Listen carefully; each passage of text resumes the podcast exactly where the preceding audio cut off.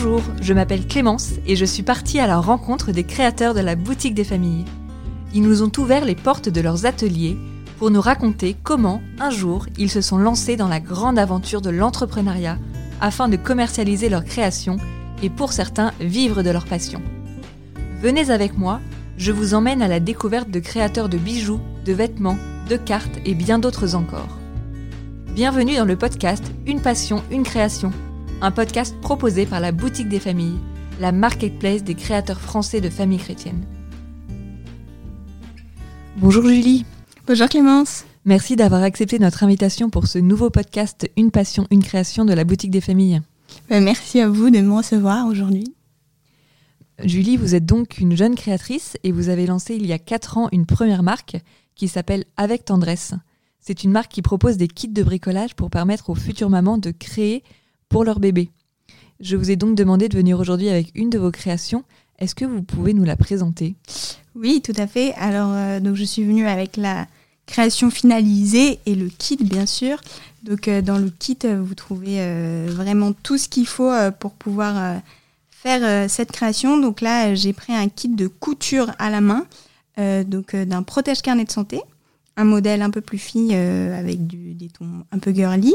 Et donc à l'intérieur, euh, vous avez euh, votre tissu, les petites épingles, le petit bouton, les aiguilles à coudre.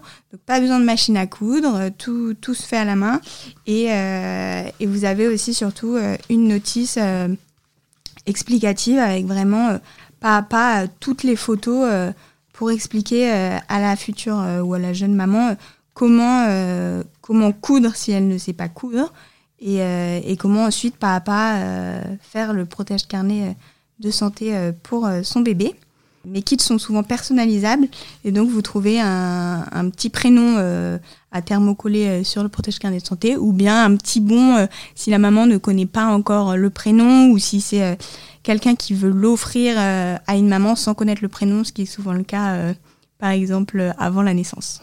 C'est vraiment très astucieux, je trouve. Et comment vous avez eu cette idée de créer une marque pour les futures mamans et qu'elles fabriquent de leurs mains quelque chose pour leur bébé alors moi j'ai toujours bien aimé créer. Depuis je dirais le collège, euh, je suis un peu touche à tout, même peut-être même avant ma mamie avait dû m'apprendre à tricoter quand j'étais en primaire et euh, donc j'ai fait du scrapbooking, du, du, collage, plein de choses. Et, euh, et ensuite je me suis orientée vers des études plus classiques, euh, disons. j'ai fait Dauphine, qui est une école université un peu de, de commerce, on va dire. J'ai commencé à travailler en entreprise. Et euh, je voyais que c'était un projet euh, qui me correspondait pas trop pour plus tard. Euh, je me voyais pas avoir euh, cette vie un peu effrénée de travail en marketing dans une grosse entreprise. Et, et en même temps, autour de moi, j'avais des futures mamans et je voyais qu'elles se tournaient vers la création à ce moment-là alors que c'était pas forcément des personnes qui faisaient quelque chose de manuel euh, avant, mais c'était un moment où elles avaient cette envie de se tourner vers, euh, vers le fait main, de créer quelque chose elles-mêmes. Sauf que euh, elles savent pas forcément comment faire, comment se lancer. leur maman ne sait pas forcément tricoter ou coudre ou n'est pas forcément là pour les aiguiller. Et puis en plus, ma sœur a été alitée pendant sa grossesse, ma mère aussi, et je sais que c'est des périodes difficiles où du coup on sait pas trop quoi faire et que la création est un bon moyen de, euh, de s'occuper en fait euh, assez, euh, de manière assez sympa pendant cette période. Et donc tout cela faisant, les activités manuelles me manquaient aussi. J'ai pensé à cette idée de créer cette marque pour les futures mamans, pour que toutes les futures mamans, même les débutantes justement, puissent créer elles-mêmes quelque chose pour leur bébé. Et, et, en même temps, ça correspondait à un projet professionnel et personnel que, que j'avais où euh, donc à l'époque, c'était avec mon fiancé, où euh, moi, je voulais être présente plus tard euh, pour nos enfants, pour pouvoir les élever, pour avoir un travail souple de la maison, travailler quand, ça m'arrangeait. Et donc voilà, tout ça coïncidait bien ensemble. C'est vrai que c'est même un service presque rendu aux mamans, comme vous le dites. Vous permettez de les occuper pendant, la, pendant leur grossesse et faire des, des jolies choses. Et votre clientèle, vous être constituée comment au début?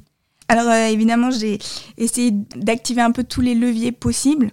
Donc ça commence pas mal par le bouche à oreille, donc soit des personnes que je connaisse qui l'offrent à des futures mamans, soit voilà des personnes qui en parlent entre elles ou quelqu'un qui se les fait offrir, qui va qui va en racheter un ou le offrir.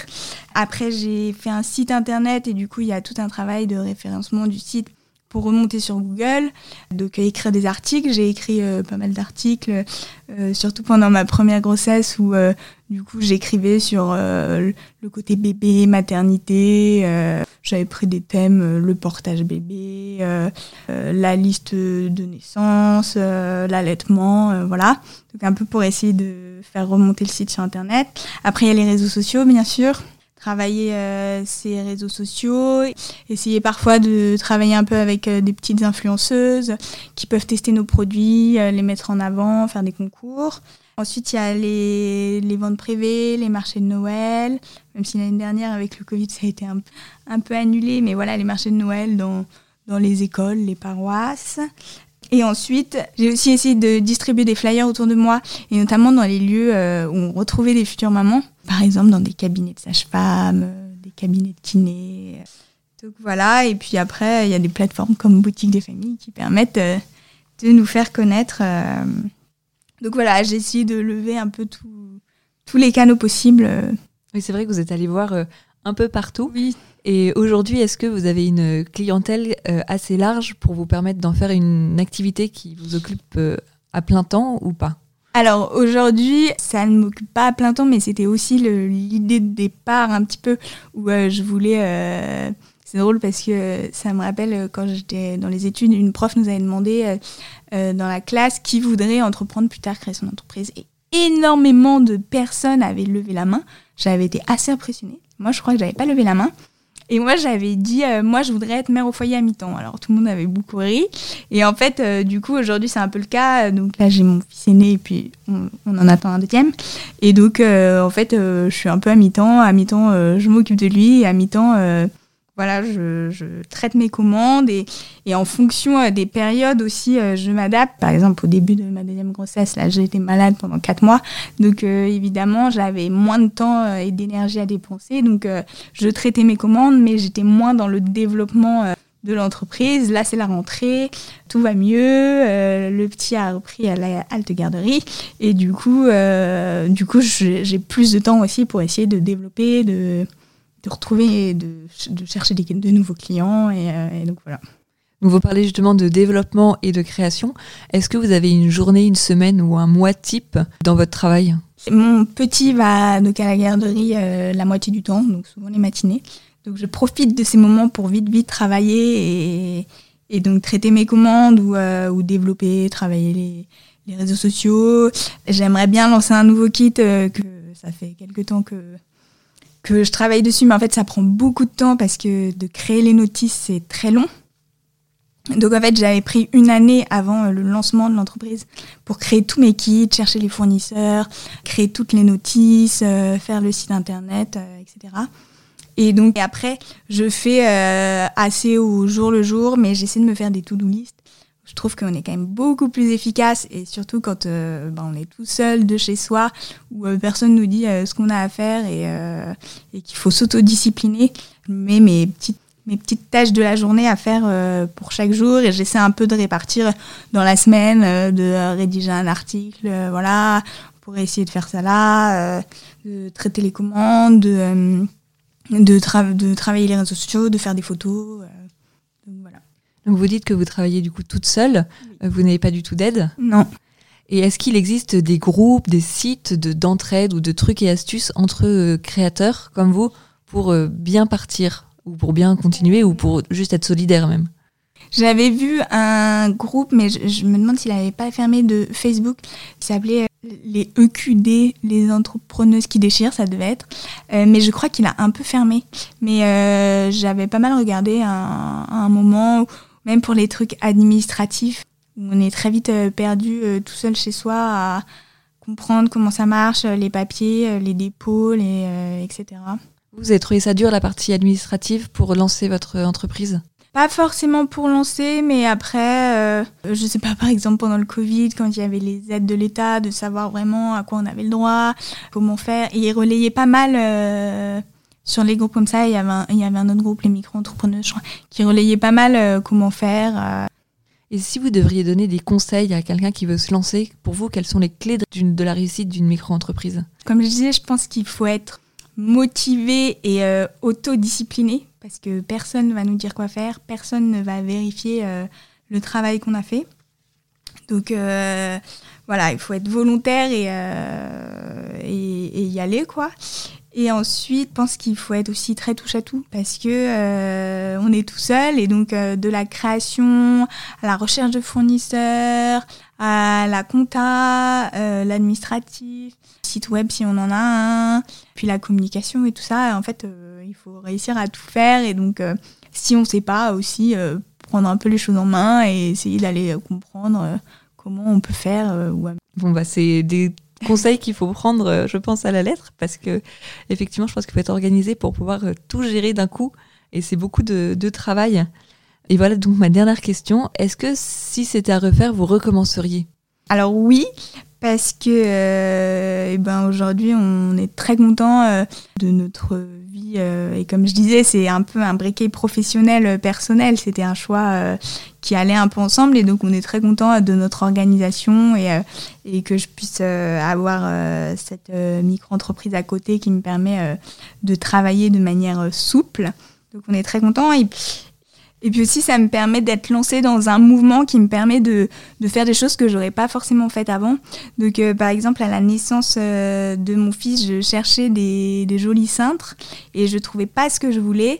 Et donc, euh, j'en ai confectionné moi-même en, en, Liberty. Et après, j'ai lancé une seconde marque qui s'appelle Mes Jolis Cintres.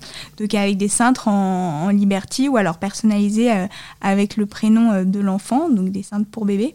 Et du coup, ça, c'est quelque chose que, comme j'étais dans cette démarche d'entreprendre, qui a coulé un peu de, source, c'était un peu, voilà, euh, euh, la suite, chose que je, je pense que j'aurais jamais fait si j'avais été euh, dans un emploi salarié classique. Donc voilà, ça permet aussi de d'être plus entrepreneur de manière générale. Et vous avez vraiment réussi, je pense, votre choix de combiner votre vie personnelle et votre vie professionnelle tout en créant deux marques. je conseille à tous les auditeurs d'aller voir euh, les produits de Julie sur la boutique des familles, donc euh, aux deux marques Avec Tendresse et Mes Jolis Cintres. Et j'espère que ce podcast permettra à certains de se lancer et de prendre euh, des idées.